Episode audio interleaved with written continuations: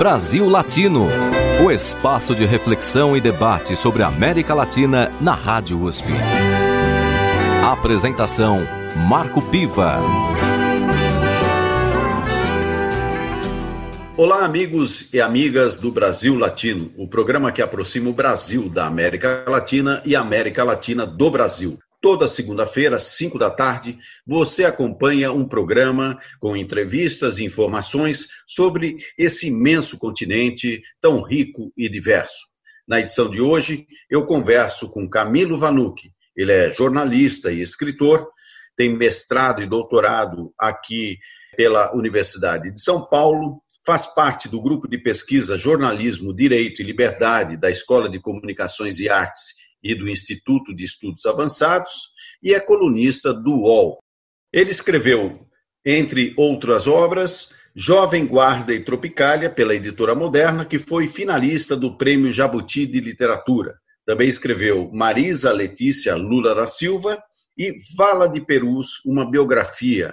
Este um livro mais recente e objeto da conversa que temos hoje com Camilo Vanucci. Muito bem-vindo ao Brasil Latino, Camilo. Obrigado, Marco. É uma honra falar com vocês. Obrigado, ouvintes, também. Vamos começar por essa última é, obra que você lançou, Vala de Perus, uma biografia. A Vala de Perus ela foi descoberta na gestão da ex-prefeita Luísa Erundina e teve um grande impacto na sociedade brasileira porque mostrou um lado terrível e oculto é, daquilo que as forças de repressão faziam com os presos políticos. O que, que você, é, por que, que você decidiu é, investir e escrever sobre esse tema? Marco, eu tive contato com esse tema já há algum tempo, assim, principalmente em 2016, eu fui membro e responsável, coordenador do relatório final da Comissão da Memória e Verdade da Prefeitura de São Paulo, aqui na gestão do Haddad. É, e, e nessa, nessa iniciativa, nesse trabalho, nessa experiência, é, a nossa função era registrar, relatar, pesquisar é, as violações de direitos humanos praticadas pela Prefeitura de São Paulo, especificamente pela Prefeitura é, no período militar da, da ditadura. É, e de fato, assim, das todas as violações de direitos praticadas pela prefeitura, a mais grave que nos pareceu foi o episódio da Vala de Perus, porque o, o cemitério Dom Bosco, em Perus, é um cemitério municipal.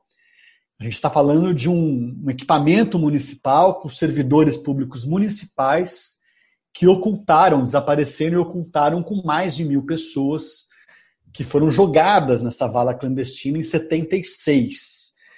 É, e isso foi um capítulo importante desse relatório, que é de 2016. É, e quando estava se aproximando o ano de 2020, que foi quando eu publiquei o livro, é, ia concluir, ia fechar um período de 30 anos da descoberta da vala, que foi em 1990, num episódio ali que você mencionou da Luiz Verundina prefeita, mas que o Caco Barcelos, jornalista, estava fazendo uma pesquisa no cemitério e ouviu o relato, a denúncia da existência desse, é, dessa vala clandestina. E aí foi aberto com televisões mostrando e causou é, um furor naquele momento, em 90, já na redemocratização. Eu tenho um primo também, em segundo grau, que é o Alexandre Vanucci Leme, que inclusive dá nome ao diretório central dos estudantes da USP. É, e ele foi enterrado no cemitério Dom Bosco e por pouco não foi jogado na vala clandestina de Perus. É, ele poderia ter sido colocado na vala clandestina também, porque o período em que ele foi morto, enterrado, clandestinamente, que foi em 73, é o período é, de onde, onde foram mortos os, os desaparecidos políticos que foram jogados na vala clandestina mas porque a família recebeu um telefonema clandestino dizendo que ele tinha sido morto, é, que era para procurá-lo no ML de São Paulo, etc. e tal, a família conseguiu localizá-lo em março de 73 e, e aí não tinha mais esse, essa razão de jogar na vala clandestina, que era uma razão é, que a ditadura tinha é, de não fa fazer com que a família jamais descobrisse é, onde que o corpo tinha sido colocado. Então ele foi, ele não esteve, ele não foi colocado na vala clandestina, apesar de ter sido enterrado no, no cemitério Dom Bosco, é, porque todos os mortos que foram para a vala clandestina, eles foram enterrados em outras covas, em outras sepulturas do cemitério, entre 71 e 74, e em 75, em determinado momento, juntaram, tiraram essas ossadas dos seus locais de origem, das suas sepulturas, é, e colocaram todas essas mil e tantas ossadas numa vala clandestina sem identificação de quem é que estava lá. É, essa decisão de ocultar para que nunca mais a família descobrisse. Essas ossadas é, é de pessoas que estavam enterradas no cemitério de Perus, é, em valas, é, em, em, túmulos conhecidos, eles estavam com o seu nome ali antes de serem jogados na vala clandestina? Alguns estavam e outros não estavam. O que acontecia é que até um determinado momento, até 72 mais ou menos, ainda tinha a ideia da, da ditadura de fazer o teatrinho. Então, assim, é, o Alexandre Vanucchi foi morto sob tortura numa cela. Mas daí eles faziam toda uma, é, uma versão de que ele tinha sido morto atropelado no braço por um caminhão, tentando fugir da voz de prisão. É, então ali você tinha uma, uma você, a ditadura noticiava aquela morte de um jeito falso é, e dizia que tinha sido morto e tinha sido enterrado naquele local. O que acontece em determinado momento, aí no governo Médici, né, que foi de 69 até 74, no meio desse, dessa gestão, é que o teatrinho não funciona mais. Então você acaba ocultando totalmente a morte daquela pessoa. Se ele estava na clandestinidade, a gente não precisa dizer que a gente matou. A gente prende, mata, sem dizer que prendeu. Então a prisão não era legalizada, ela não era uma prisão noticiada. A Secretaria de Segurança Pública não tinha registro daquela prisão. Se matava e daí se jogava. Podia ser na Baía de Guanabara, no mar, é, ou se enterrava clandestinamente, que foi como aconteceu em alguns cemitérios que a gente sabe que aconteceu assim. O cemitério Dom Bosco, ele é inaugurado, que é o cemitério de Perus, ele é inaugurado em 71. E já com essa ideia de, de fazer com que aquilo fosse um local para se colocar essas vítimas da ditadura. Até então era colocado em, São Paulo, no cemitério da Vila Formosa, é, que já era um cemitério central, rodeado por. É zona leste da cidade, periferia, mas assim, num lugar urbanizado, rodeado de casas e já mais distante do ML do que Perus, demorava mais para chegar. E Perus era um cemitério muito afastado, porque dentro de Perus não tinha casas em volta. Ele estava a dois quilômetros do centro de Perus é, e podia chegar lá a autoridade municipal, com a polícia, com o exército, o que quer que fosse, esconder esse corpo sem que vizinhos vissem. Então ela tinha essa função de ocultação. Agora, você, na sua pesquisa e também aproveitando o, o, seu trabalho como relator da Comissão da Verdade do município de São Paulo, conseguiu identificar novidades é, nessa história? O que, que você pode contar para os nossos ouvintes daquilo que você conseguiu descobrir para além daquilo que já se sabia? É, a gente conseguiu decifrar algumas coisas do que está sendo feito agora junto com a Unifesp, né? Porque essas ossadas voltaram a ser analisadas. É, a gente tem que pensar que a gente chegou até muito recentemente com mais de mil ossadas que foram retiradas da, é, dessa vala clandestina em 1990 e até 2014, 2015 tinham três pessoas identificadas. O que é uma loucura, porque você tem um universo enorme de, de pessoas e de um universo muito grande de desaparecidos políticos que estão nessa vala. E como é que a gente fala estão nessas, nessa vala? É, os livros do cemitério de registros, eles indicam que essas pessoas foram é, enterradas na vala tal, na quadra tal, no dia tal. E em 75 para 76, em algum momento, está dizendo no livro de registro que essas ossadas foram retiradas da sua, da sua sepultura e sem identificar, sem mencionar o local para onde elas foram levadas. É, e em 76 se abre essa, essa vala clandestina e se ocultam o, o destino de todas essas mil e tantas ossadas que foram retiradas e que há indicação no cemitério, no livro, no registro do cemitério, de que elas foram retiradas dos seus locais é, de enterramento, de sepultamento, elas foram colocadas na vala clandestina sem nenhuma identificação nesse local. Na década passada, a partir de 2014, se fechou um novo convênio com a Unifesp para se tentar novamente é, identificar, analisar essas ossadas. Então, essa história recente, dos cinco anos para cá, dos trabalhos que, que estão sendo feitos lá, e que já foram identificadas mais duas pessoas, mais dois desaparecidos políticos em 2018, essa história não está sendo contada, ela não tem registro em nenhum outro livro anterior, é, e havia esse lapso de memória de 30 anos em que você conta, contou é, em 1990 da descoberta da vala, mas que não se acompanhou o processo de que tá, mas quem é que está, quem é que está pesquisando, foi para a Unicamp, depois veio para a USP, foi para o Oswaldo Cruz, que é o instituto da, do, da Faculdade de Medicina da USP, também ficou 10 anos lá, ninguém identificado. Essa história toda a gente está contando nesse livro, que era uma história que você não tinha bibliografia, você não tinha onde pesquisar para contar e para dizer o que está sendo narrado ali. As pessoas perguntam assim: ah, mas isso aí é novo, isso aí é, é inédito? Depende. É, a pessoa, os familiares de mortos desaparecidos que acompanharam minimamente essa história, acompanhavam esse leva e traz de ossadas é, de uma universidade para outra.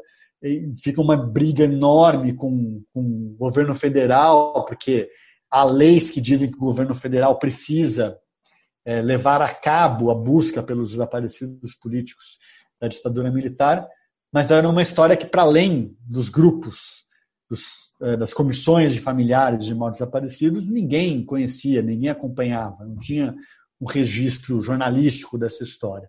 Então, mais ou menos essa ideia de se fazer esse livro agora, é, e também pensando que a gente está falando de tortura, desaparecimento forçado e ocultação de cadáver, que são crimes de lesa humanidade, de ondas imprescritíveis, que continuam acontecendo na democracia, por assim dizer ainda tem tortura, ainda tem desaparecimento, ainda tem ocultação de cadáveres. E as milícias, para lembrar, inclusive, de uma entrevista recente do Brasil Latino, que foi com o, com o Bruno Paes Manso, que vocês fizeram, que fez um livro contando sobre as milícias. As milícias têm, é, primeiro, que elas são também é, violação cometida, de crime de, do Estado, violação praticada pelo Estado, porque elas têm lastros com deputados, com, com outros governos do Rio de Janeiro, é, e elas fazem é, cemitérios clandestinos, ocultação de cadáveres com muita frequência. Se for, recente, só ano passado, acho que foram localizados seis novos cemitérios produzidos pela milícia é, na Baixada Fluminense. Então, é um pouco disso que a gente está falando, de crime, violação, crime de Estado, e que ainda não se resolveu. Perfeito. Aqui no Brasil Latino de hoje, eu converso com Camilo Vanucci, jornalista e escritor. Ele tem mestrado e doutorado aqui na Universidade de São Paulo, integra o grupo de pesquisa Jornalismo, Direito e Liberdade e acaba de lançar, ou mais recentemente, o livro Vala de Perus, uma biografia pela Alameda Editorial, que aliás é uma editora que eu recomendo porque tem muitos títulos interessantes para se conhecer a história recente do Brasil. Voltamos já já e antes uma música para todos nós. Vamos ouvir Em La Cárcel de Tu Adiós, Vicente Fernandes, Brasil Latino.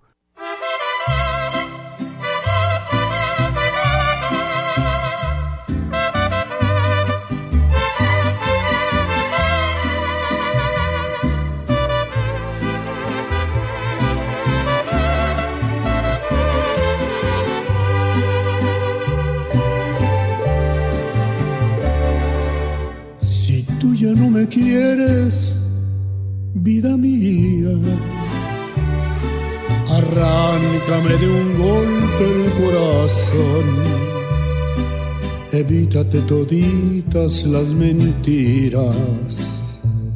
Entiérrame el puñal de tu traición. tú ya no me quieres, no te calles, que duela lo que tenga que doler. No quiero andar vagando por las calles, llorando por perder a mi mujer. Y andar perdido, metido en las cantinas, pisoteándome el alma en cada esquina, hecho pedazos, muriendo a cada paso, cargando mi dolor.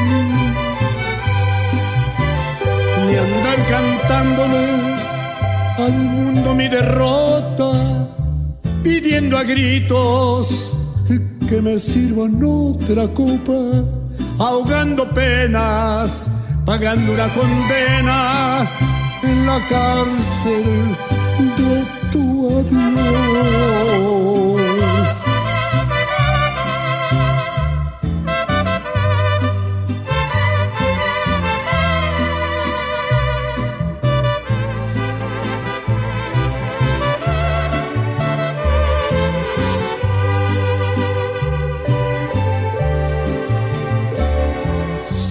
Ya no me quieres, vete lejos, no quiero ni tu sombra junto a mí, ni andarme tropezando con recuerdos, volver a caminar donde caí.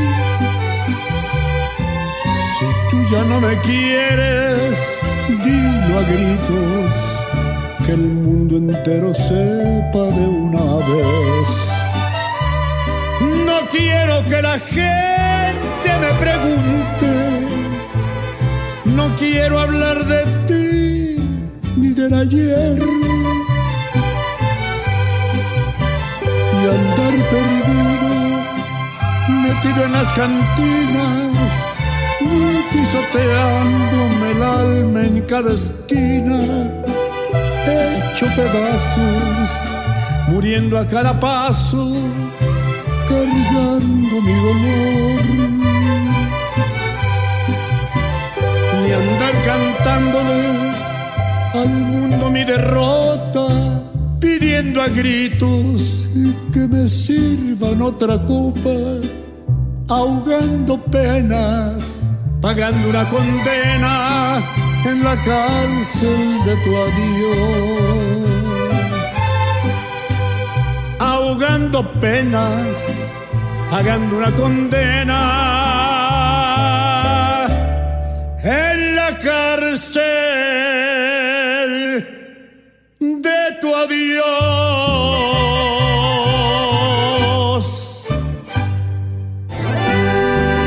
Você está ouvindo Brasil Latino o espaço de reflexão e debate sobre a América Latina na Rádio USP. A apresentação: Marco Piva. E voltamos com Brasil Latino, o programa que aproxima o Brasil da América Latina e a América Latina do Brasil. Toda segunda-feira, aqui na Rádio USP, você acompanha uma entrevista com uma personalidade do mundo acadêmico, da sociedade civil, sobre temas de interesse da América Latina. Na edição de hoje, eu entrevisto Camilo Vanucci. Ele é jornalista e escritor, tem mestrado e doutorado em ciência da comunicação pela Universidade de São Paulo. Ele integra o grupo de pesquisa Jornalismo, Direito e Liberdade da Escola de Comunicações e Artes e do Instituto de Estudos Avançados. Colunista do UOL é autor dos livros Jovem Guarda e Tropicália, Marisa Letícia Lula da Silva e, mais recentemente, Vala de Perus, uma biografia. Camilo, nós falamos bastante sobre o seu livro, sobre os dados e as informações que ele traz em relação à Vala de Perus, que é um marco é, importante do ponto de vista da recuperação da memória daquilo que aconteceu no Brasil no período do regime militar.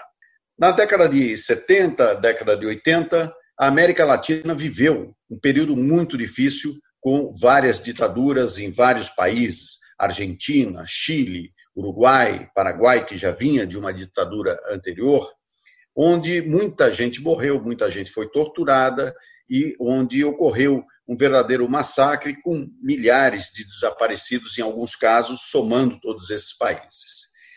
Esses países tiveram é, processos, cada um à sua maneira, de recuperação da memória e da verdade. Na Argentina, por exemplo, até pela quantidade de mortos pelo regime militar, cerca de 30 mil, segundo as estimativas é, das investigações que foram feitas, na Argentina se chegou é, à condenação de muitos culpados, ou seja, militares que participaram da tortura e da repressão, estão presos até hoje.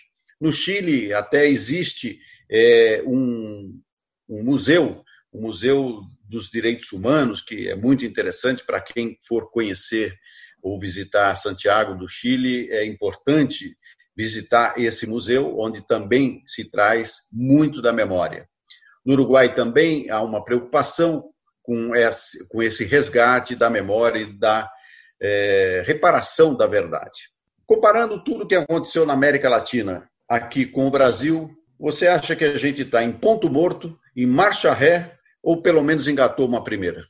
Ah, eu acho que a gente está em marcha ré. Neste momento, a gente está em marcha ré. A gente tinha engatado uma primeira uns anos atrás, com Comissão da Verdade, PNDH3, que é o Plano Nacional de Direitos Humanos, que foi aprovado e que colocou como direito humano pela primeira vez a memória a verdade, a ideia de fazer uma educação em direitos humanos também nesse sentido.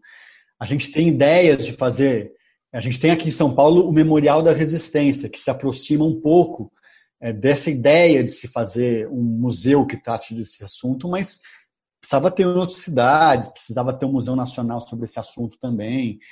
E eu acho que o problema é que a gente está, eu digo que a gente está em marcha ré hoje, porque a gente vive um momento de exaltação de um governo que nega a ditadura, que ou que é um, um entusiasta da tortura, que homenageia o, o coronel Ustra, que foi um notório torturador e o único que tem uma condenação hoje na justiça brasileira numa ação feita, que foi inclusive o Fábio Conder Comparato, que, que fez essa, essa acusação do ponto de, como, como advogado, que é uma ação declaratória. Né? O, o Ustra é o único pessoa no Brasil que ele, tem, ele pode ser declarado torturador legalmente. É, e é muito ruim essa ideia que vem já há algum tempo aí de que não teve tortura, não teve, foi uma ditabranda. branda ou então a ideia também muito comum de que a ditadura só foi é, ruim, só foi, só violou, violentou pessoas, só machucou, perseguiu pessoas que aprontavam, que eram terroristas, que estavam aqui tentando implementar uma ditadura comunista, esse tipo de coisa. É, o que é uma coisa, inclusive, que esse livro, A Vara de Perus, desmonta, né? A gente, quando a gente fala de, de militantes políticos que são desaparecidos, inclusive segundo a, a, Comissão Nacional da Verdade, eles têm um número ali de 434. E a gente está falando só na Vala de Perus de mil pessoas que foram ocultadas ali. A gente está falando de vítimas de esquadrões da morte, de vítimas da rota. É, são diversas outras é, instituições relacionadas a a, a perseguição, a repressão da ditadura, com aval da repressão da ditadura. Lembrando que o Sérgio Parinos Fleury, que dirigia, comandava o DOPS de São Paulo naquele momento, era também o comandante do, do grupo de extermínio, é, o Esquadrão da Morte, que atuava na periferia de São Paulo, matando pretos, pobres, periféricos, que até hoje são as vítimas dessa violação perpetrada pela violência de Estado no Brasil.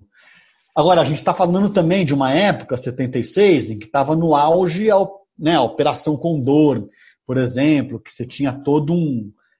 Você, você mencionou aí Argentina, Chile, Uruguai, Bolívia, Paraguai e Brasil faziam parte da, da Operação Condor, que era uma, uma organização ali de como reprimir importando táticas de outros países, né? essa, essa ideia de ocultar cadáver, de jogar na Baía de Guanabara, jogar no, no Pacífico Sul.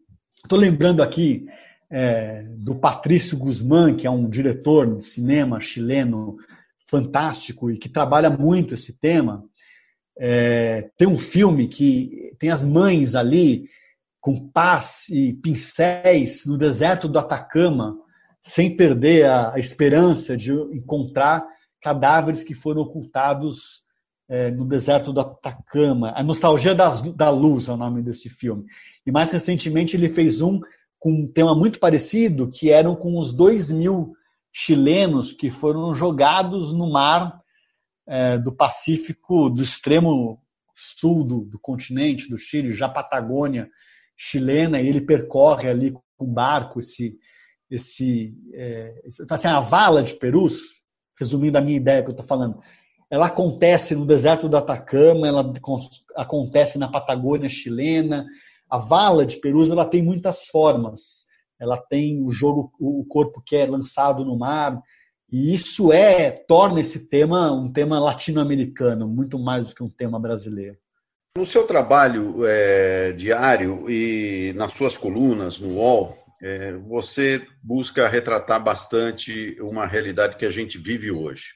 E essa realidade, é, dá para perceber, é, ela tem arroubos é, autoritários é, especialmente pelos recados, pela forma de atuação do governo federal, do presidente da República, especialmente, que inclusive declarou que a democracia ela só existe se as forças armadas estiverem de acordo com ela.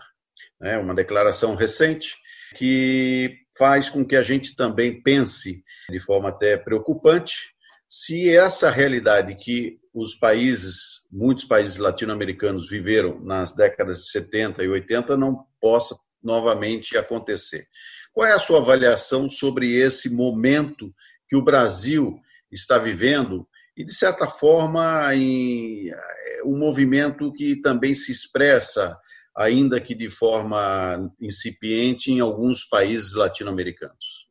Eu acho que é de eterna vigilância, né? que é preciso estar atento e forte.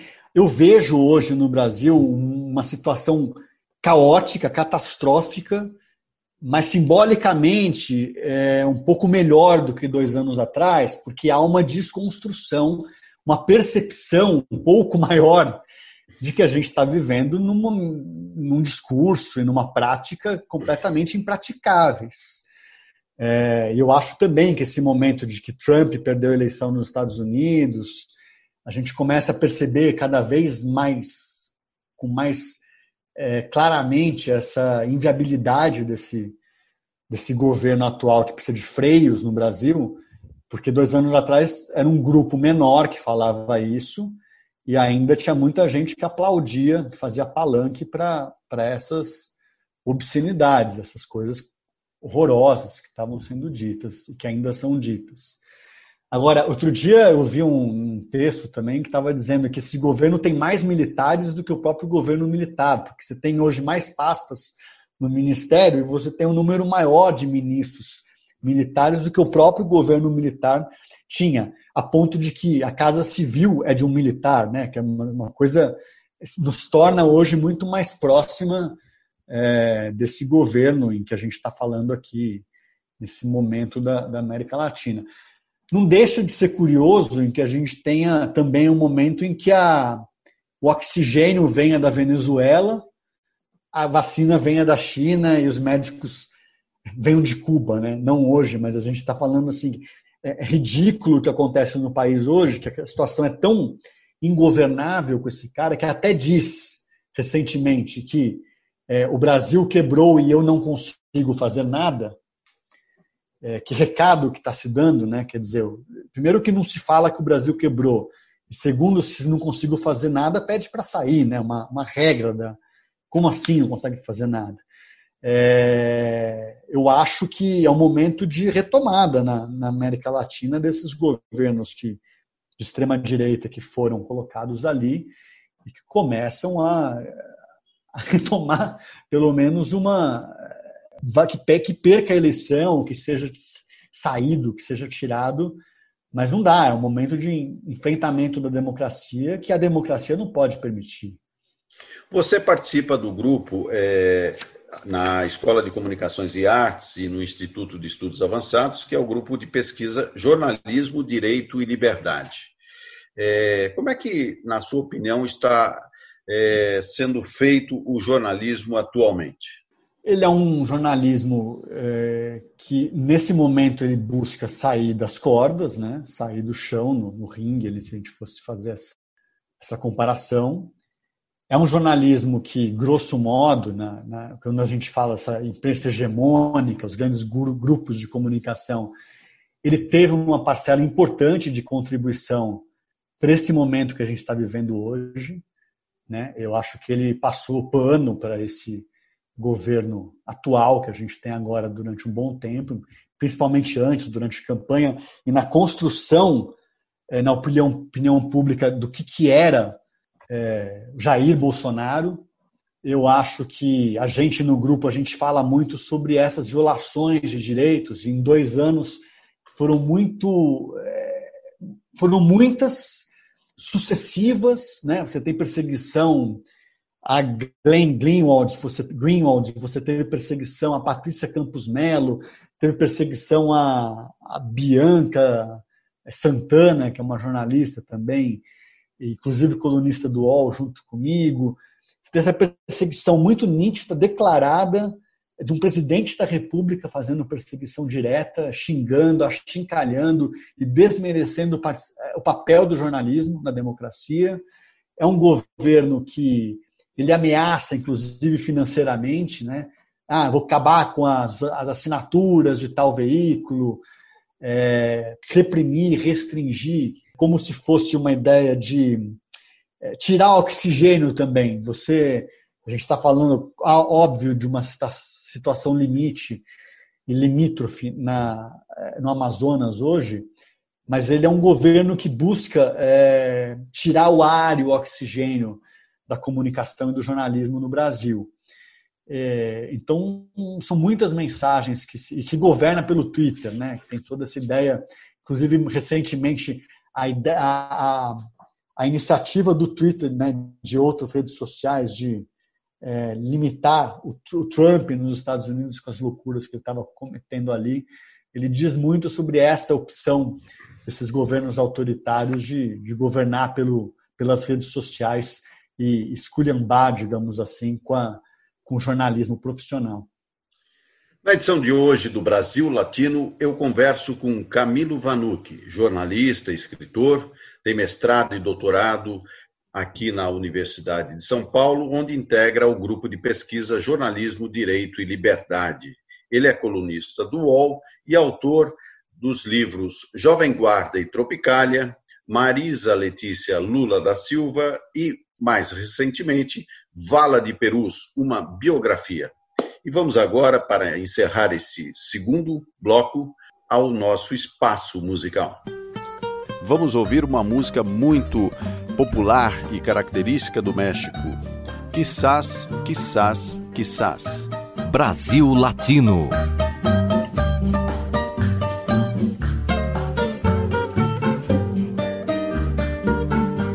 Sempre que te pergunto que quando y dónde, tú siempre me respondes, quizás, quizás, quizás. Y así pasan los días y yo ahí desesperando y tú, tú, tú contestando, quizás, quizás, quizás. Tiempo pensando, pensando por lo que más tú quieras, hasta cuándo, hasta cuándo. Y así pasan los días y yo voy desesperando y tú, tú, tú contestando, quizás, quizás Siempre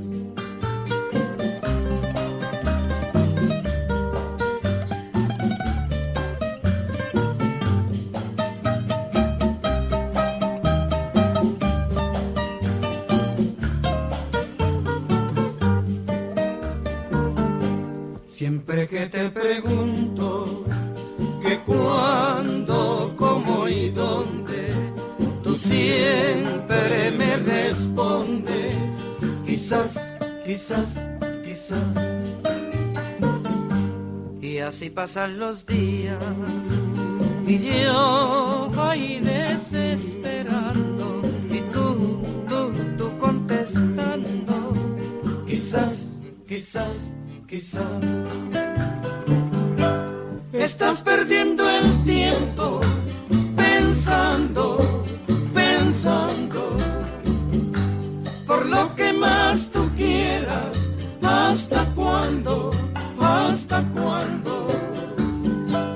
así pasan los días.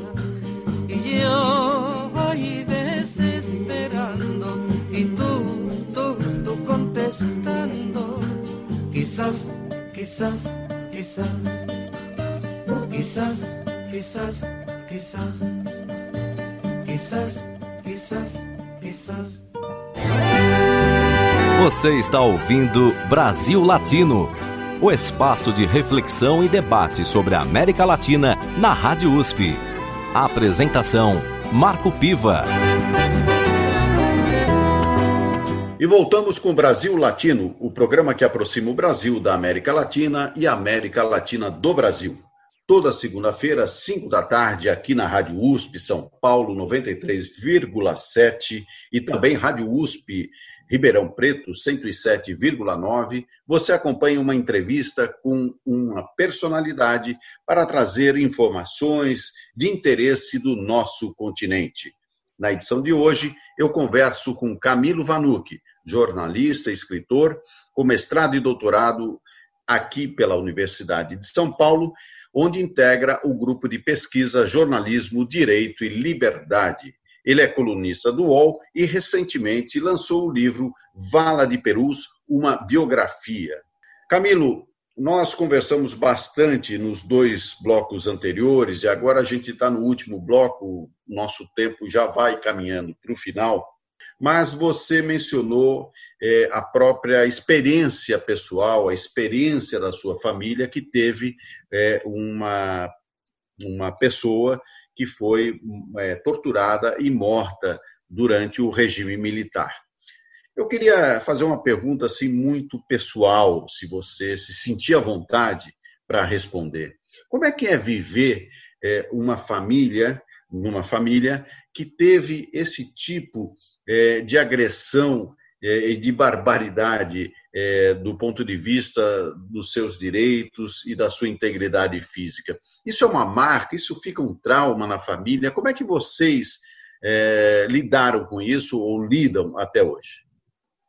Marco, eu acho o seguinte, que é, é, eu não consigo falar em nome de outros familiares e, e também não tive essa experiência assim de ter pai, o irmão, o filho, filha, é, assassinados brutalmente. Eu tive um, para mim, na minha experiência pessoal, quem morreu sob tortura total até a morte foi o Alexandre, que é um primo em segundo grau meu. E eu também não conheci, né? Quer dizer, eu nasci, eu nasci, eu sou de 79, eu nasci seis anos depois de que ele tinha sido assassinado. Agora, eu tive, o meu pai foi preso cinco anos eu tenho tio, irmão da minha mãe, que foi preso seis anos, o Reinaldo Morano. Meu pai chama Paulo Vanucci. É, o meu pai e a minha mãe, inclusive, eles se conhecem nessa experiência de prisão, de, de presídio em São Paulo. Minha mãe indo visitar o irmão dela preso, Reinaldo, conhece o meu pai e depois de sair da, da prisão que eles se, é, se casam, eu vou nascer. É, o que eu acho, assim, no meu caso, a minha experiência, é de que uma presença muito forte de defesa da democracia desde o berço, assim, que perpassa a minha infância. Então, é, o que é o oposto de ter uma alienação política dentro de casa, a, política e o que, que é autoritarismo, o que, que é democracia, o que é ditadura, é uma coisa que eu acabei convivendo muito cedo. É, e toda a vida, né? O meu pai também, depois dessa experiência, tem essa coisa de que não foi uma pessoa que foi trabalhar numa empresa com outro tema e é, deixou de lado a, o passado de, de resistência a ditadura militar. Ele é uma pessoa que se manteve engajada. Ele foi um dos coordenadores do Brasil Nunca Mais, que é um dos trabalhos mais importantes de, de, de, de denúncia do que, que foi a prática de tortura, os torturadores, de denúncia dos, das prisões que aconteciam, do arbítrio, que foi uma, um trabalho feito durante cinco anos, de 80 a 85, na Arquidiocese de São Paulo, com aval do Dom Paulo Evaristo Arnes. E depois ele tem uma participação como ministro de Direitos Humanos é, e como representante do Brasil na Comissão Internacional de Direitos Interamericana de Direitos Humanos da OEA. Então, é uma coisa que passou, assim, perpassou minha infância, minha juventude e a minha vida profissional também, tanto que hoje eu acabo sendo um jornalista muito focado em direitos humanos, em violações de direitos e memória e verdade. Acho que é um pouco essa a minha experiência, assim, e também de uma coisa de, de ser, é, de não passar pano mesmo pelo, pelo autoritarismo, assim, de você ter uma percepção de que a gente precisa simbolicamente, pelo discurso, pelo cinema, pelo teatro, pelo jornalismo, pela literatura, é, contar, narrar, mostrar as coisas como, como aconteceram, com a esperança de que a gente consiga resistir e não deixar que aconteça de novo. Você tem mestrado e doutorado aqui na Universidade de São Paulo. É, você pode falar um pouquinho do que, que você trabalhou no seu mestrado e o que, que você trabalhou no seu doutorado? Meu mestrado foi um estudo de caso de uma revista eh, sobre São Paulo. Eu queria trabalhar naquele momento, eh, quando eu entro, em 2012 para 2013, eh, eu vinha de uma experiência de cinco anos como repórter e editor da época São Paulo, que é essa revista que eu ajudei a criar, fiz o número zero, mas era bem a ideia do jornalismo mesmo, de um veículo de comunicação. E eu trabalhava a ideia de que o que, que fazia funcionar um veículo de cidade num momento tão globalizado em que a gente pode ler o Guardian, o El País, qualquer jornal do mundo, qualquer revista do mundo, o que, o que, que faz sentido num veículo é, local é, e numa crítica, porque esses veículos locais não, tavam, não tinham entrado é, na internet como deveriam. Eles ainda traziam roteiro, por exemplo, gastronômico, cultural, de cinema, de teatro, no papel. Quando eu já dizia em 2012 que para você escolher o cinema ou o restaurante, você escolhe pelo celular e não tendo uma revista no porta-luvas do carro ou dentro da bolsa, como se fazia uma década antes. Então, era uma discussão de como é que a gente podia dar esse passo para transformar um veículo local de comunicação, os temas locais, é, e chegando no cyberespaço, como é que você transforma essa marca de, de revista de cidades, não como revista mais, mas como um portal, um aplicativo, como é que você lida com o seu leitor local para mostrar o que, que as cidades podem oferecer muito mais do que um consumo da cidade, mas como um direito da cidade também. Como é que se defende a cidade, abraça a cidade, o centro de São Paulo, as ciclofaixas, todos os temas que de cidadania. É, agora, passando esse período, três anos depois, eu já eu tinha uma sensação de ter esgotado esse assunto. Eu quis tratar de um tema que já tem a ver com direitos humanos, muito mais, apesar de que essa defesa do local, da cidadania na cidade, eu trabalho muito também no meu mestrado esse tema de cidadania. Então, já trazendo é, Raquel Ronick, é, esqueci o nome dele, o geógrafo Milton, me fugiu Santos. agora, Milton Santos, e muitos temas dessa é, da localidade, de como é que você é um, é um cidadão também no jornalismo e como consumidor de notícias. No meu doutorado é sobre direito à comunicação. E daí eu faço uma, uma ideia de que assim, a gente tá, a gente conseguiu ao longo desses anos entender male male que saúde e educação são direitos humanos e que por isso a gente precisa brigar para que o Estado promova esses direitos. Um pouco menos assim a gente começa a entender moradia como um direito mas comunicação a gente não entende como direito. A gente acha que televisão e rádio, que são concessões públicas, elas são empresariais, como se tivessem donos para sempre e que aquela, é, aquele no, no dial ali, pensando na, na radiodifusão tradicional, aquilo é de tal família, de tal empresa, e eu vou tratar como é que essa construção se deu e de que por que é importante a gente pensar esses canais como um direito humano e como uma concessão pública. É, e daí o salto que eu dou é que assim a gente precisa de uma rever a legislação, então um novo marco regulatório dos meios de comunicação, que não pode ser uma regulação pautada pelo direito concorrencial, comercial ou empresarial. Ela não pode ser uma discussão que tenha a ver com é, Sadia e Perdigão disputando um mercado de congelados. Ela é mais do que isso. A comunicação ela tem que ser regulada e regulamentada, é, tendo como paradigma o direito humano. Então, é assim: violações de direitos que não podem acontecer, é, garantias para que crianças não assistam a é, execuções às 5 e meia, 6 horas da tarde em certos programas de televisão.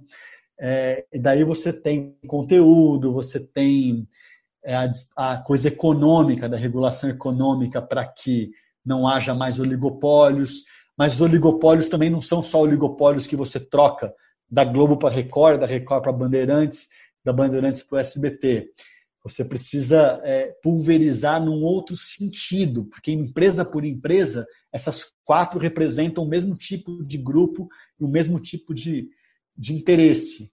E daí você começa a ter essas discussões de como é que é, os negros, os indígenas vão acessar é, a, a, produção de conteúdo para distribuição em radiodifusão, rádios comunitárias, TVs comunitárias, rádios é, universitárias, TVs universitárias, como é que se disputa e consegue promover melhor os recursos, as políticas públicas e os espaços. Muito bem, esse tema é fundamental para a construção da democracia. A comunicação é um direito humano, tanto quanto qualquer outro, saúde, educação, e talvez a gente consiga, é, em momentos como esse, nesse debate que tivemos aqui com você, Camilo, a possibilidade de ampliar essa discussão e poder alcançar um modelo de comunicação que seja efetivamente é, de interesse da sociedade brasileira.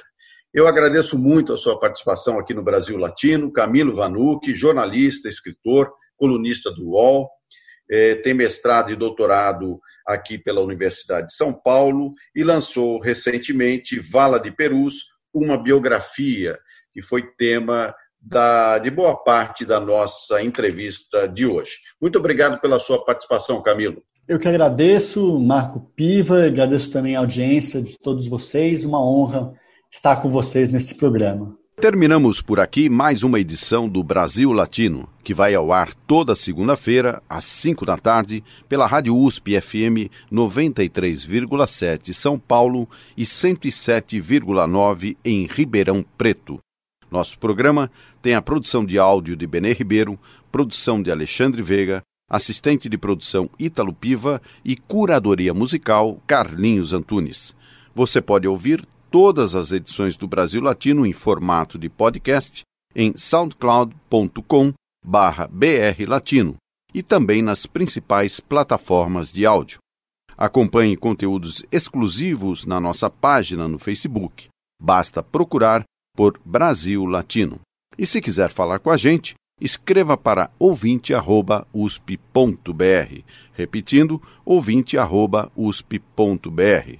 O Brasil Latino fica por aqui e eu espero sua audiência em nossa próxima edição.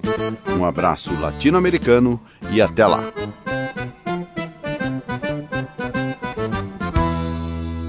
Ay, ay, ay,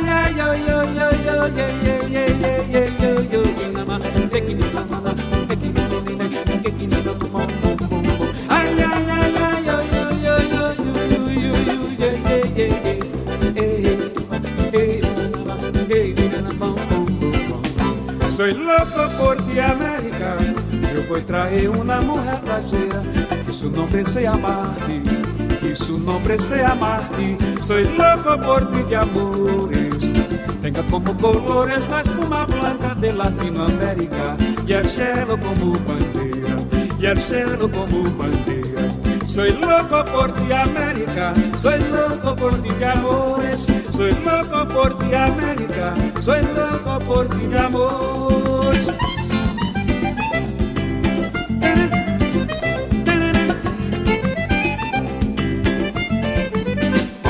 Sorriso de quase nuvem, os rios sons do medo, o corpo cheio de estrelas, o corpo cheio de estrelas, como se chama amante? Este país sem nome, esse tango, esse rancho, esse povo, incendiar-lhe o fogo de conhecê-la, o fogo de conhecê-la. Loco por ti, América, soy loco por ti de amores, soy loco por ti, América, soy loco por ti de amores.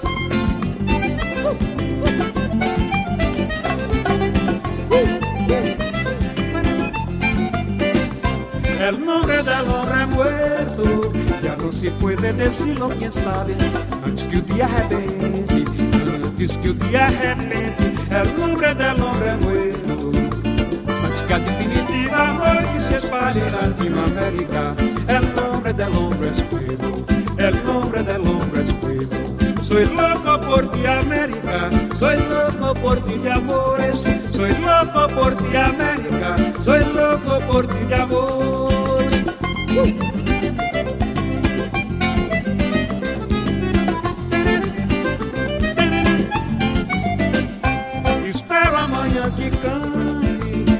Nombre del hombre muerto Não sejam palavras tristes Soy louco por ti de amores Um poema ainda existe Com palmeiras com trincheiras Canções de guerra, quem sabe Canções do mar Ai, hasta te comover Ai, até te comover Soy loco por ti, América. Soy loco por ti de amores. Soy loco por ti, América. Soy loco por ti de amores.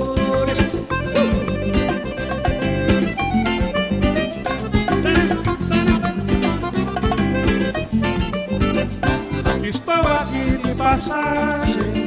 Sei que um dia vou morrer. Em susto de vício. Em susto de vício. Num precipício de luzes. E de saudade só no sossego vou morrer de luxo. Nos braços dos olhos. Nos braços de uma mulher. Nos braços de uma mulher.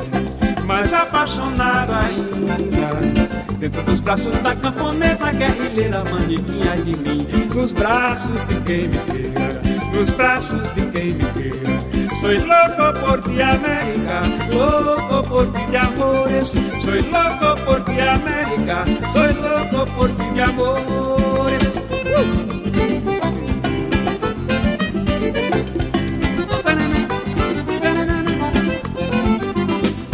Soy loco por ti América, soy loco por ti de amores, soy loco por ti América, soy loco por ti de amores.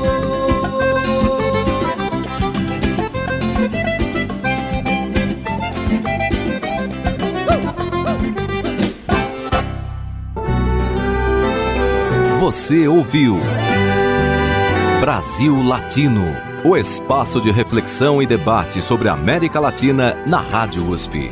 Apresentação Marco Piva.